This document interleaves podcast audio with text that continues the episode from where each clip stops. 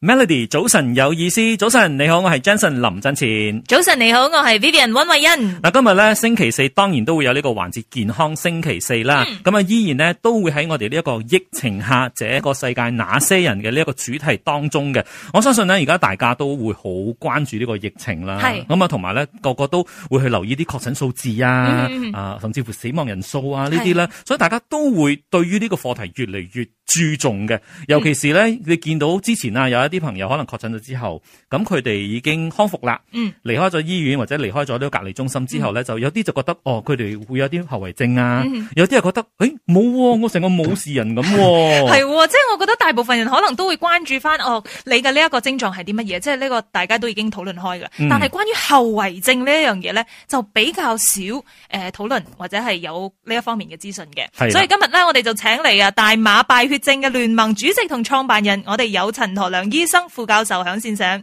Hello，陳醫生你好 Hello，大家好。我哋請陳醫生嚟咧去回答呢啲問題係最啱㗎啦係啊係嚇啊因為我相信咧，即係可能好多人對於呢、個 誒、呃即係新冠病毒嘅呢個後遺症，嗯到底有邊啲咧？即係嚴重性啊，又係各異啊咁樣啊，到底佢點樣理清咧？我哋就請教下我哋嘅醫生啦。其實講真，我哋都驚嘅，因為好多時候啊，特登我哋喺網上咧睇到好多誒啲、新聞報道啊，又話講啊，喺邊度邊度國家有幾多巴仙啊，甚至乎有一個報道咧，我睇到有四十巴仙以上嘅人，其實係會有呢、一個誒、呃、後遺症嘅。嗯咁、後遺症嘅方方面面咧都好多嘅，咁有邊一種咧就請啊啊陳醫生嚟講解下啦。啊，其實我知道好多觀眾都有呢個迷思㗎啦，嗯講啊，你知道以前我哋嘅新新冠肺炎唔係第一次發生啊，以前嘅 SARS 記得冇啊，前啊二03年啦二零三年啊嗰陣時佢哋講話，哎呀，中咗 SARS 過後啊，哇，一就係唔死嘅話就肺會有嗰個纖維化啊，嗯同埋、肺會整壞啊，係嘛？嗯其實啊，嗰、個 SARS 同埋而家嘅 SARS-CoV-2 咧唔同啊，嗯唔同嘅其實佢係呢個係比較輕微嘅 SARS，佢係唔好似而家人哋講到咁嚴重嘅。其實好多你睇好多人就冇症狀嘅係嘛，嗯好多人係冇症狀中咗係嘛。我哋分醫生咧，我哋分係五級㗎啦。咁樣第一級咧，第二級咧，第一級就係冇症狀，但係係 confirm positive 咗係陽性嘅 covid 陽性。第二級咧就係、有少少嘅嗰啲傷風感冒啦，有少少咳啦，同埋有少少痰之類，但係係冇問題嘅，佢係可以走嚟走去做工，照樣做嘅。嗯嗰個係第二級啦。啊，但係咧係冇氧氣問題啊，呼吸都冇問題嘅。嗯 OK，第三期咧就係講佢有初期嘅肺炎啦。啊，呢個第三期咧，好多人係唔察覺唔到嘅。佢好似講第二期去第三期嘅時候咧，有少少肺炎嘅時候，佢哋係唔察覺到嘅，佢淨係少少嘅唔唞氣唔到，或者少少嘅啊唔舒服啦，間中間中咁樣又可以做下工，過後有時攰下少少又想瞓覺下。但係呢啲咁嘅病人咧係第三期，佢冇缺氧嘅情況。嗯嚇，啊你冇缺氧嘅情況，但係個肺咧其實已經係有晒有咗少少人嚟講嘅白點啦，嗰啲好似講啊，唔係其實係咪白點，係個肺睇到有白白嘅一堆堆咁嘅嘢嘅嗰啲嗰啲跡象啦，啱冇啊？但係嗰個係叫早期嘅肺炎，第四期、第第五期咧，第四期咧就係、有咗肺炎，但係呢個係比較遲啲嘅嗰個階段啦，意思話係嚴重嘅肺炎啦，但係個淨係個肺自己有問題嘅啫，其他嘅。啊，我哋嗰啲啊心臟啊、肝啊、脾啊嗰啲嘢都係冇問題嘅。嗯但係呢個情況已經係算係叫做敗血症㗎啦，意思嗯係進入咗一個啊比較嚴重性嘅感染啦。啊，嗯呢、個病人啦，呢、個病人需要醫院嘅輔助啦，冇辦法自己搞唔掂㗎啦。啊，嗯第五期嘅話咧就係、哇，意思話咩器官你講得出噏得出就中㗎啦，嗰、個就係壞啦，而家嗯好似心臟啊、腰子啊、啊我哋嘅肝啊同埋嗰啲腎啊啊嗰啲啊好似腸啊、啊胃啊、至少頭腦啊嚇冚唪唥嘢都會傷到嘅。嗯嗰個係第五期啦，我哋叫做敗血症最啊最嚴重嘅情況，佢嘅血壓係會低嘅啫嘛，嗯佢哋需要用到強心針啊，需要用插管啊，需要用好多 o 症嘅，好多人都係呢個時間過身嘅嚇。嗯第四期、第五期咧好快嘅，佢一下就咁樣就入咗去第四、第五期㗎啦嚇。所以我解簡單解釋咗呢個五期啊，遲啲我哋都解釋下咩症狀啦，點樣樣會有後遺症啦，係嘛？嗯嗯啊好啦，稍後翻嚟，我哋依然會有陳陀良醫生同我哋講解一下新冠肺炎確診者好翻之後嘅一啲後遺症嘅部分嘅。繼續守住 Melody。Melody 早晨有意思，你好，我係 Vivian 温慧欣。你好，我係 Jason 林振嗯前。好，我哋一齊嚟聽下究竟確診者康復之後嘅一啲後遺症啦。大家係咪好驚中咗 Covid 過後個後遺症有幾耐啊？會會係啊係啊係啊其實係㗎即係會持續幾係啊耐，係啊幾時先會完全好翻啊？因為講咁真，樣，我個 friend 咧，其實都係呢個圈子藝人嚟嘅。咁哦佢中咗 Covid 之後咧，咁而家佢變成每一日咧都要開始跑步啦。因為佢話咧，誒醫生建議咁樣咧係可以幫佢誒強壯個肺部嘅，嗯因為佢會開始有啲啊呼吸嗯真係呼吸困難，一直到依家都啊啊係。咁佢食嘢嗰方面咧，可能又會誒食少少嘢就飽啊、滯啊咁樣嘅情況嘅。咁樣算係第幾級係㗎啊？，有一個係短期嘅後遺症，一個係長期嘅後遺症，要睇你係點樣去睇。到依家為止啦，響科學上啦，佢哋冇科學嘅報告正正式式去睇呢個情況。但係我有睇到好多嘅好嘅 case 就係講啊，第一、第二期嘅病人啦，好晒過後啦，完係完全冇問題嘅，做翻之前做所做嘅嘢可以冇問題嘅。嗯但係有啲第三期嘅咧就一半一半啦。有啲一半就講一百巴先好晒啦，啊，仲有五十巴先嘅話，佢哋就係、啊有少少嘅後遺症啊，好似有覺得好攰啊，即係問題係攰咯，嗯攰係咪係一個好麻煩嘅情況嚟嘅？你好似你做嘢冇精神啊，做嘢乜嘢都好似冇力啊嚇，嗯，提唔起勁咁啊直，淨係眼瞓喎，一做下又想瞓覺眼瞓啊咁樣嗯樣啊，精神而且個記憶力比較差啲嘅。其實唔係 Covid 整到咁樣樣，其實佢有佢啊好多嗰啲我哋叫做病毒啊致成嘅嗰啲肺炎啊。嗯都係有同樣嘅情況嘅，嗯因為咁啱咁多 Covid 嗰咁多 case 啊，所以人哋會睇得清楚啲，嗯啊比較注重啲，啊佢需要一段時間，可能六個月啊過後佢先會調得翻嘅。身體係咪已經傷開啊？嗯意思話你打仗啊嘛，係嘛？嗯你打你記得啊，病毒係冇藥醫㗎嚇，好多病毒係冇藥醫，唔係講冇藥醫，嗯你好多時間係冇嗰啲 antivirus 㗎。嗯嗯係靠你自己嘅身體去產生呢個 antibody。係啊，係嗯啊。所以如果你係講佢係嗰個我哋叫做細菌嘅話咧，啊細菌嘅我哋係 antibiotic 啦，嗯啊嗰啲 antibiotic，但係咧呢、個好多啲病毒咧佢係冇 antivirus，啊嗯，所以係咪佢係冇嘢去殺佢哋嘅啫嘛？嗯所以所以講到啊 v i l l i a 講得好啱啦，就係、靠自己啦，係咪？嗯所以靠自己咧，就要睇下你有幾斤兩啦，係嘛？你身體，意思話你幾犀利啦，你幾幾幾強壯啊即係嘛，你本身嘅身體係咪健康咁樣？啱啊！嗯，係啊，如果你係瘦瘦瘦嘅，哈吹風都要倒嘅，中一中 Covid 你睇下啦，你後遺症係乜嘢？而你你活得翻去嘅話，你都係有排有排補翻啦，啱唔啱明啊？白。 嗯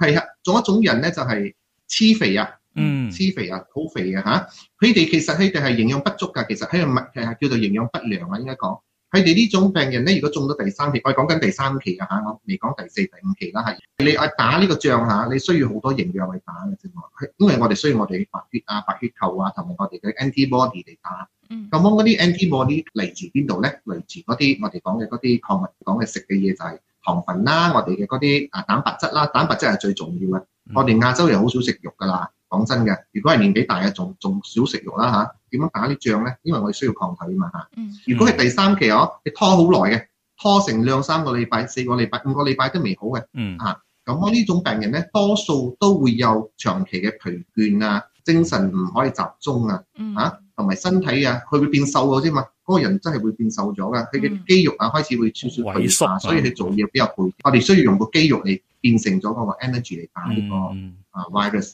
咁樣同埋加埋佢哋嘅講，你愛調翻，你知道我哋身體傷咗個後要調翻六個月嘅時間，所以呢六個月時間咧係好關鍵，關鍵嘅時間係啦嗯。如果你嗰呢六個月嘅時間啦嚇，再係講唔小心中翻嘅話。嗯嗯哦，即係二度確診咯，其實好多人唔明白啊，病毒係佢唔係講中咗一次我就唔會中噶啦，嗯哈哈，你就可以跑嚟跑去。所以第如果第三期人再中多一次，就算唔係中 Covid 都好啦嚇，佢係中普通嘅傷風咳都好啦，嗯嗯嗯或者係細菌感染嗰或者食啲，錯嘢啊，食錯嘢瀉吐啊，或者係傷口感染嘅話咧，啊呢個係傷上加傷噶啦，咁啊呢個後遺症就會長噶啦。所以即係話你明白冇康復咗之後，其實尤其是即係第三期以上嘅嗰第啲三期病以病嗯上患嘅。係。？嗯所以你嗰個之後嘅六個月好關鍵嘅，嗯你就千祈唔好再俾自己病或者傷，如果唔係就好難再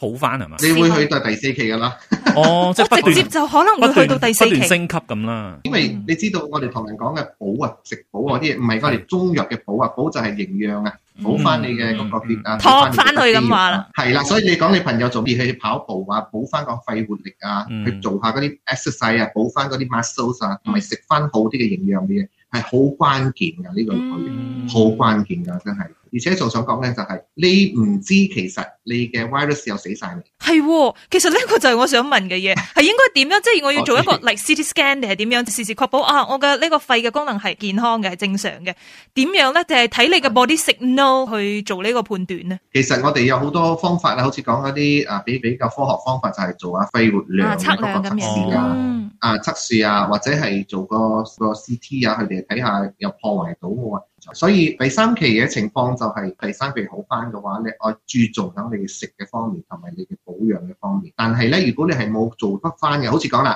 你做咗第三期嗯翻翻嚟就即刻去做工啦，嗯啊嗯又搏命啦。嗯啊，又唔瞓捱覺夜啦啊啦，煙，酒又直落啦，煙酒又嚟啦，係嗯咪？又又捱夜啦，嚇趕嗰啲 deadline 啦，啊，你諗清楚啦，嗯呢六個月分分鐘你會真係又再中咗第二次嘅病嘅話，你就嗯冇噶啦，就會入去第四第四期、期第第五期五或者係期第二種病，整到你嚴重噶啦嚇。哦，嗯好啦，咁我哋了解咗呢一個一二三期之後嘅後遺症嘅嗯一啲點滴，重點嚟啦，因為再嚴重啲嘅就係第四、第五期啊嘛，我相信個後遺症嘅首尾係非常之更長加嚴嘅，重係嘅啦。係。稍後翻嚟咧，我哋繼續會請教我哋陳台良醫生嘅吓，繼續守住 Melody，早晨有意思。好，我哋一齊嚟聽下究竟確診者康復之後嘅一啲後遺症。Melody 早晨有意思，你好，我係 Vivian 温慧欣。你好，我係 Jason 林振前，繼續今日嘅健康星期四啊，我哋傾一傾咧就係呢一個新冠肺炎嘅後遺症嘅點滴嘅。我哋請嚟嘅咧就係大馬敗血症聯盟主席同埋創辦人啊陳陀亮醫生副教授嘅，陳醫生你好。 Hello，你好，大家好，早晨啊嚇。嗱，陳醫生剛才咧就已經傾到誒、呃、後遺症係第三期，其實真係聽落仲未咁得人驚嘅。嗯即係而家我哋馬上要進入嘅咧 就係第四期同埋第五期。講真，唔係要嚇你，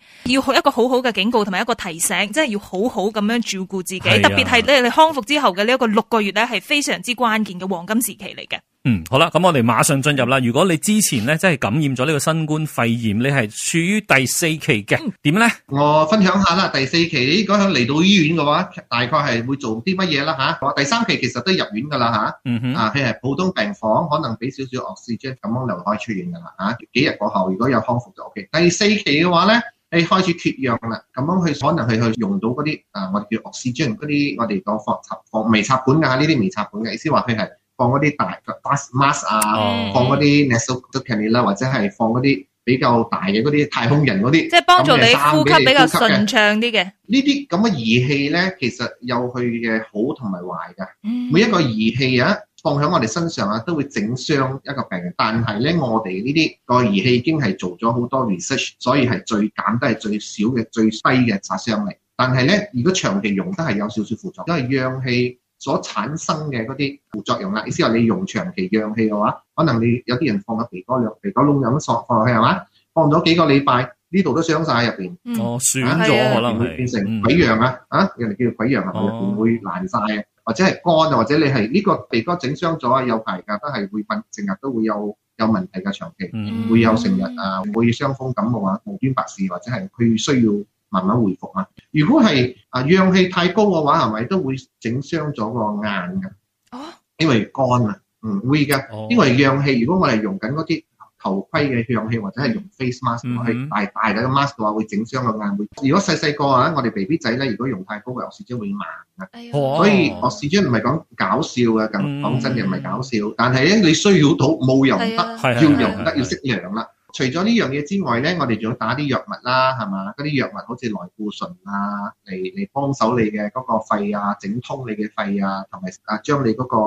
啊我哋講嘅嗰發炎嘅程度咧，將係降低啦嚇。呢啲咁嘅藥性咧，都會整到好多嘅後遺症㗎。你知類固醇㗎啦，我哋名叫做 steroid 啦嚇 steroid 啊嗯 steroid 咧，佢佢有好多後遺症啊！如果因為響呢個我哋 covid 咧，我用好多 steroid，好多醫生佢哋係睇到啊 covid 咧，佢嘅嗰個發炎咧係太高咗啦，個發炎整傷個肺，所以我哋壓低個發炎咧，所以冇整傷個肺啦。啊！但係我個人嘅經驗咧，就係、佢有兩邊嘅，一個係啊太過我哋嘅發炎太過犀利啦，自己整傷自己啦。嗯仲有一種咧就係、發完過後咧冇晒力啦，身上嘅營營養唔夠啦，所以佢開始冇減低個發炎，變成兩個情況㗎，係即係攰咗，身體已經唔揮得啦。嗯啊，我哋 Malaysia 好多啲人啊過晒啊，先揮到嘅時候咧，佢哋冇嚟醫院嘅，嚟到醫院嗰時已經係半條人命嗰時先嚟醫院嘅。咁樣係咪嗰個時間呢個發炎已經係冇發炎咗㗎啦？因為係成個身體嘅啊營養唔夠，發炎需要營養嘅嚇，需要能量嘅嚇。咁如果你用內固醇咧，用得啱嘅地方咧，意思話係窒低我哋嘅嗰個發炎嘅情況咧，個類固醇要用到好高嘅嚇。類固醇咧係如果用好高嘅話，有好多 side effect 㗎，可能係會第一係會幫助到嗰個 covid 咧變成更加嚴重，因為你壓低我哋嘅我哋叫 immunity 就係我哋嘅抗體，因為你冇抗體咗嘛。嗯，佢就佢發當自己嗯發啦，我圍哋係啦，自己係啦，你壓低咗你自己冰喎，你砸自己冰落嚟，咁嗰嗯個 covid 就會佢就開始成惡自啦。己乘好㗎啦乘虛而入啦。係啦，趁虛而入啦。哎啊呀，如果唔係 co 唔係 covid 趁虛而入咧，你身體其實啊講真，我哋身體入邊有一百種嗰啲微菌啊、細菌啊，同埋嗰啲病毒啊，等住你嘅身體嘅嗰個抵抗力啊低啊，你哋就發作㗎啦。嗯，我哋搶好多啲細菌嘅啫嘛。嗯如果你放多內固醇嗰行咧，啲腸就會開始細細嗰啲微菌病毒啊，就會作勢㗎啦。嗯因為哇，你今次 你嘅警察唔出街啦，冇巡房我嚟啦，係冇啊？所以用咗內固醇過後咧，都有咁嘅第，我哋叫第二度發炎啦。意思話係身體自己發作嘅，以前積落嚟嗰啲病毒啊，所以你可能會有嗰啲啊，我哋叫做啊 fungus 啊，fungus 叫做真菌啊、真啊哈真菌啊嗯嚇，真菌啊，或者係我哋嗰啲 bacteria 或者係我哋嗰啲 virus 啊，就病毒咧，佢哋會作勢，嗯咁變成咗第二度，好似皮膚會出嗰啲啊，塵啊嘛開始出癬啊。啊啊，好似你你聽聽到印度唔好講到咩黑黑珍珠啊、黑珍珠啊，哦，係啊，係啊，係啊，啊嗰、個就係因為用太多 steroid 整出嚟嘅。哦，啊咁樣呢啲呢啲後遺症就長期㗎啦。如果係嗰個珍珠啊，或者呢啲咁嘅菌咧，響咩嚟咩地方嚟咧，嗰、個地方就會壞啦。所以即係講嘅就係我哋醫藥上會整傷你身體，係呢個係第一。第二種副作用咧就係你自己打自己個我哋講嘅發炎太犀利啦，自己打自己嗯。你知㗎啦，如果我哋發燒發到太高燒係咩會 short 咗？人哋講就係因為嗰個我哋自己嘅嗰個抗體咧，同埋我自己發炎嘅嗰個度數太高啊！你身體係一個 engine 㗎，你唔可以 overheat 㗎。一 overheat 嘅話咧，冚唪唥嘢都係壞嘅。我哋身體發燒嘅度數啦嚇，最盡係去到四十嘅，四十點一啊，你就燒壞腦㗎啦。因為我哋做咩事？我哋身體係係蛋白質啊嘛，蛋白質可以喺三十七度至四十度入邊做存活嘅功能係嗯最靚嘅。太低嘅話係冇行唔行，太高嘅話燒壞。因為你發炎太高嘅話，發燒會整壞咗我哋嘅身體嘅 protein，同埋嗰個抗體同埋我哋自己嘅發炎嗰個 antibody 都會自己打自己，所以佢可以打心臟，佢可以打腰子，佢可以打啊我哋嘅脾，可以打我哋嘅胰臟啊，嗯同埋我哋腸，同埋腦啦。嗯同埋個肺打翻自己嘅肺嚇。咁、我如果呢啲器官開始又打，但係咧，如果我哋講第四期係打個肺嘅啫，第五期係打晒冚唪唥嘅器官。哇，聽落真係好可怕啊吓！稍後翻嚟繼續聽下第五期嘅一啲後遺症，守住 Melody。Melody 早晨有意思，你好，我係 Vivian 温慧嗯欣。你好，我係 Jason 林振前，繼續今日嘅健康星期四啊，我哋傾一傾咧就係呢一個新冠肺炎嘅後遺症嘅點滴嘅，所以頭先講咗咁多，煙係第四期係啫，啊，即係去到第五期嘅時候就係插管嘅嗰個階段啦，係咪啊？第四期其實到尾督我哋都插管㗎啦，但係第五期咧就係、我哋嘅嗰個抗體啊，同埋我哋嘅發炎嘅嗰個程度咧，整壞晒其他嘅器官啦。咁樣有啲人講啊，啊中咗 covid 心臟病一下怕死，做咩事咧？因為佢會整到啊我哋心肌發炎啊啦。嗯，正話講我自己打自己嘛，係自己身體發炎打自己嘛，所以佢可以打自己嘅肝，打自己嘅肺，所以打邊度就叫咩炎啦。嗯係如果打個肝就叫肝炎啦係嚇，打個心臟就心心口炎啦嚇，同埋腰子炎啦嚇。但係咧，除咗呢一段咧，佢哋講 Covid 係唔會去第二個地方嘅，佢唔會去到嗰啲肝啊嗰啲地嗯方。但係而家嘅證據唔係講好證實講 Covid 就係講肺入，哦其實我哋仲係好初步仲未證實嘅明白呢個嗯 Covid 嘅性質啦嚇。佢可能可會去到心臟，佢都可能會去到腰子，但係我哋唔知，我哋未有數據。嗯，好啦，我舉呢一個啊病咧，叫做就好似我哋蚊症啦，好啦，講蚊症啦嚇。蚊症同埋 Covid 有咩唔同？蚊症咧，佢哋係我哋已經知道好多年啦，幾百年啦。咁啊，蚊症咧係咪佢可以嗰、個蚊嘅毒啊病毒啊，佢可以走去個心臟嗰度係咪整傷個心臟嘅？哦，佢可以走到去肝嗰度整自己 directly 整傷個肝嘅。嗯，因為 Covid 而家我哋講嘅係淨係整個肺嘅啫，佢冇走講到佢走去心臟整傷個心臟啊，或者走去第二個地方整傷佢，所以我暫時我講唔到究竟 Covid 自己會嗯打嗯呢個地方喎。但係嗰個人都賴緊係我哋自己身體打翻自己整成嘅第四期同第五期。其實我有一道問題真係想問啦，會唔會係到第五期嘅時候係已經好難好難康復，復，所以佢嘅後遺症都會有啩，第五期都可以康復下啊嘛 O K，係有幾多巴仙嘅咧？其實第五期嘅要知道個巴先嚇。 咁樣咧，我哋敗血症咧，如果第四期敗敗血症嘅話啦嚇，佢嘅死亡率係二十至四十巴先㗎。嗯哼，第四期嚇啦死，亡率啊嗯啊，第第五期嘅話咧，好高喎、啊都係 depend on 你嗰個幾嚴重啦吓，八十巴先。可能講真，嗯你到第五期你八十巴仙嘅時候，你已經好難講哦，康復之後嘅後遺症係乜嘢？你當然你唔好所以啊去諗下到咁盡，係咪？如果你係講你唔係半條人命喎，係八十巴先人係命啊喎嗰係陣啊時，係啊，你仲講如果你執到呢條命翻嚟嘅話，你剩翻二十巴先咩都壞晒咯，係嘛？哦，所以即係基本上，如果你話即係第五期嘅康復者啦，如果真係有幸康復者啦嗯，佢、基本上佢嘅後遺症應該非常之多噶咯喎。已經係好係啊多器官損壞，你可以諗下咯，如果你係有嗰個第五期嘅人有心臟病，有嗯入到 ICU 需要洗腎，同埋個肝咧都壞咗，嗯同埋個腸咧啊食食食唔落啊，一直響啊嘔啊，或者係胃出血啊，或者嗯係都會有腸出血就胃出血嘅情況嘅嗯。如果好翻嘅話啦，出得到院嘅話啦，拆咗個管啦，要調翻呢個身體要調幾多年咧？嗯，而且我哋講緊呢樣嘢咧，唔一定係發生喺誒老人家身上嘅，而而家有好多例子係啊係啊，甚至乎係越嚟越嗯年青化嘅。啱啦，為什麼咧？其實咧呢、呢個呢、個古仔咧，其實係教咗我哋一樣嘢，咧咩病毒都好嚇，佢唔係講淨係會響老人家中嘅，病毒咧係全民性嘅，唔歧視老唔人家，歧視你嘅， 嗯係啊，唔歧視冇歧視嘅嘅。但係問題係做咩事老人家會比較快啲，就係、因為佢哋身體比較弱啊，弱啲，嗯，啊弱啲啊，所以係嘛？你睇下有啲人年輕人嘅身體好似老人家咁樣嘅，佢都係算係老人家嘅。嗯，所以基本上唔係睇你嘅年齡啊，係睇你自己嘅身體嘅有幾健康，食得幾係啊，好好，似有啲人啊，已經有錯四十歲已經係糖尿病都嚇哇好犀利啊！嗯應該係黐肥啊，係咪有嗯糖尿病啊？亂亂食嘢啊，又捱夜啊，又飲又又吸煙啊，嗯嗯身體好快壞嗰啲咪好似老人家咯。好啦，咁一陣翻嚟呢，我哋都要傾一傾。好多人都講新冠肺炎確診者，大部分嘅呢個通病呢，都係有三高問題啊，唔知係咪真嘅呢？繼續守住 Melody 健康星期四，Melody 早晨有意思，你好，我係 Vivian 温慧欣。你好，。我係 Jason 林振嗯前。咁好多時我哋講話誒確診嘅病患，佢哋有一個共通點就係有三高問題嘅。其實係咪真係有直接嘅關係嘅咧？我手上嘅 data 咧，意思係我自己有做好多 research 嘅，有呢方面。咁樣咧，我哋知道係咪血壓高嘅人啊？血壓高嘅人嘅死亡率比較高啲嘅喎。血壓高嘅人咧，佢嘅血壓本嚟都高嘅，你食咩藥都好啦，佢都係有偏高嘅人。咁一中咗呢個 covid 咧，佢血壓係低嘅，普通佢係低啲，但係咧仲係高過普通人，或者係幫普通人一樣。平時你係需要高啲嘅血壓嚟支撐你嘅頭腦啊，支撐你其他啲身體嘅器官。但係忽然間中咗 Covid 嗰後，個血壓咧就幫我哋普通人嘅血壓係差唔多一樣嘅話，咁樣我哋習慣咗高血壓嘅嗰啲器官咧就唔夠血啦。咁樣唔夠血嘅話，佢就比較容易傷，但係睇唔到嗰啲細細嘅傷。 O K，明白喂，冇睇唔到嘅傷，但係會唔會從誒你嘅誒身體嘅反應嗰度啊睇得出，顯得出嚟咧？會咯，所以你咪好快變成第四期、第五期，啊就係因為你嘅血壓嘅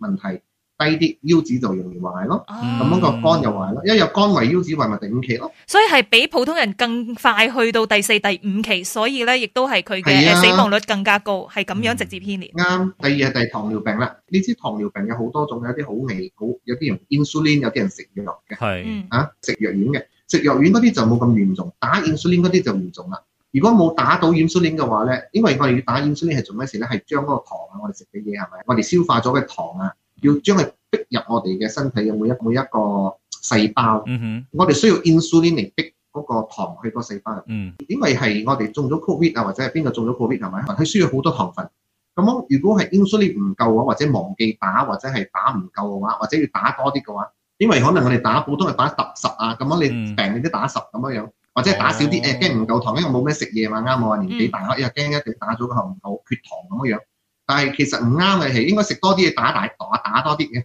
但係唔係喎，而家係食少啲打少啲，其實唔啱嘅，打食少啲打少啲啊。咁嗰嗰嗰個我哋嘅我哋嘅嗰個細胞係攞唔到糖㗎。但係因為明白啊嗬好似好似嗰個糖尿病病患咁，佢點樣去 gauge 我？咁我應該打幾多，食多幾多咧？係，所以呢個問題就要入院先可以哦搞解決㗎啦。要所以有交俾啲中咗醫院 Covid 嗰後咪佢哋唔明白，你自己喺屋企搞啊唔掂嘅，嗯哼，唔掂嘅。你食咗幾多落去啊？你自己唔知點樣搞嗰個糖，因為你嘅糖會飆到亂亂咁嚟係嘅。一中咗病，啊唔好講係 Covid 啦，中傷風感冒啊，或者係瀉肚啊、屙肚啊，咩病都好啦，都係會糖分都會亂咁嚟嘅。adjust 嗰個 insulin 啊，係需要落得嚟睇你，係每六個小時我哋要睇一次嘅啫嘛。咁呢個亦都係我哋係啊係啊係所啊講嘅呢個 post covid care，因為喺外國咧就有好多，但係喺馬來西亞好似比較少。因為通常佢你確診咗之後，你康復啦，咁你應該係出院，因為我你知道而嗯係家咯我哋嘅醫療嘅系統都好緊張噶啦係嘛咯，你冇理由將佢康復咗，你留佢喺嗰度，即係幫你觀察。即係喺外國，你有另外一啲團體 organisation 去處理呢啲，都開始慢。慢有，我係聽過外國有一啲 post covid care 嘅 clinic 啊，或者係醫院啊咁樣嘅。嗯咁喺馬來西亞其實有冇做呢一樣咧？其實啊，我哋以前嘅嗰個誒設備咧係未夠呃完誒善啦，誒，啊人哋冇注重到，因為人哋注重講 cancer 啊，人哋注注重緊嗰啲誒心臟病啊嗯或者中風病之類嘅。誒一直以嚟呢個世界一直都係注重有嗰啲唔係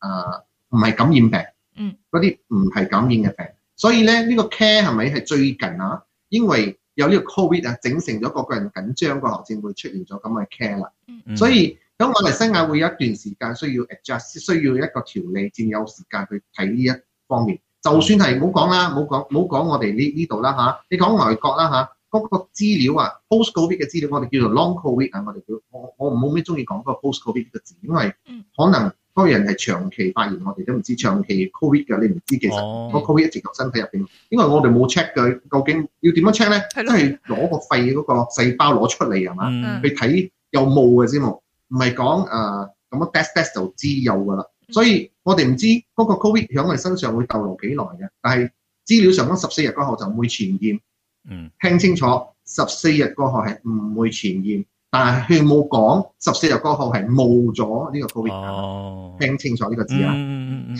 所以可能佢喺你身上逗留好耐嘅，等你下一輪再唔小心啊冇顧到自己嘅話，佢就再嚟過都得㗎。因為而家我哋馬來西亞已經有嗰日佢日報告到一百幾個、一百三十幾個人有中多第二次第二嘅次 Covid 嘅我唔知究竟佢係中翻第二次啊，或者係喺身體住響好耐咗啦，哦住夠夠佢未走住耐過，咗過後，你又自己冇調好，你冇走過嗯，但係因為你嘅抗體已經開始有咗，所以幫佢一個我哋叫做共啊一存齊生活共啊存係一啦，齊生活就冇問題咯。嗯。咁啊有一日你自己又打敗仗啦，咁樣佢咪嚟過咯。可能㗎，我冇講呢個係一定係真實，但係咧有好多咁嘅 case，哦即係有咁嘅可啊唔係能講性啊嗯普遍嘅啫。啦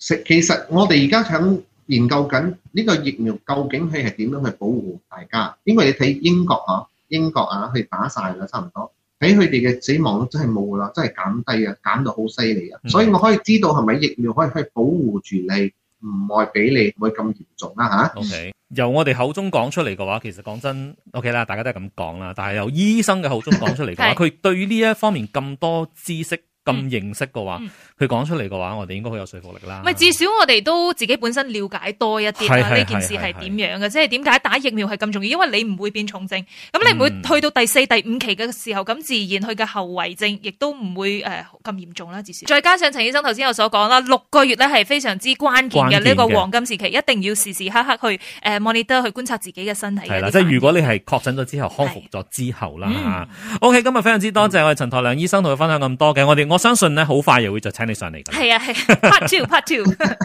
好好好啊，Jason，thank you，thank you，好多謝晒 you，唔該晒陳醫生。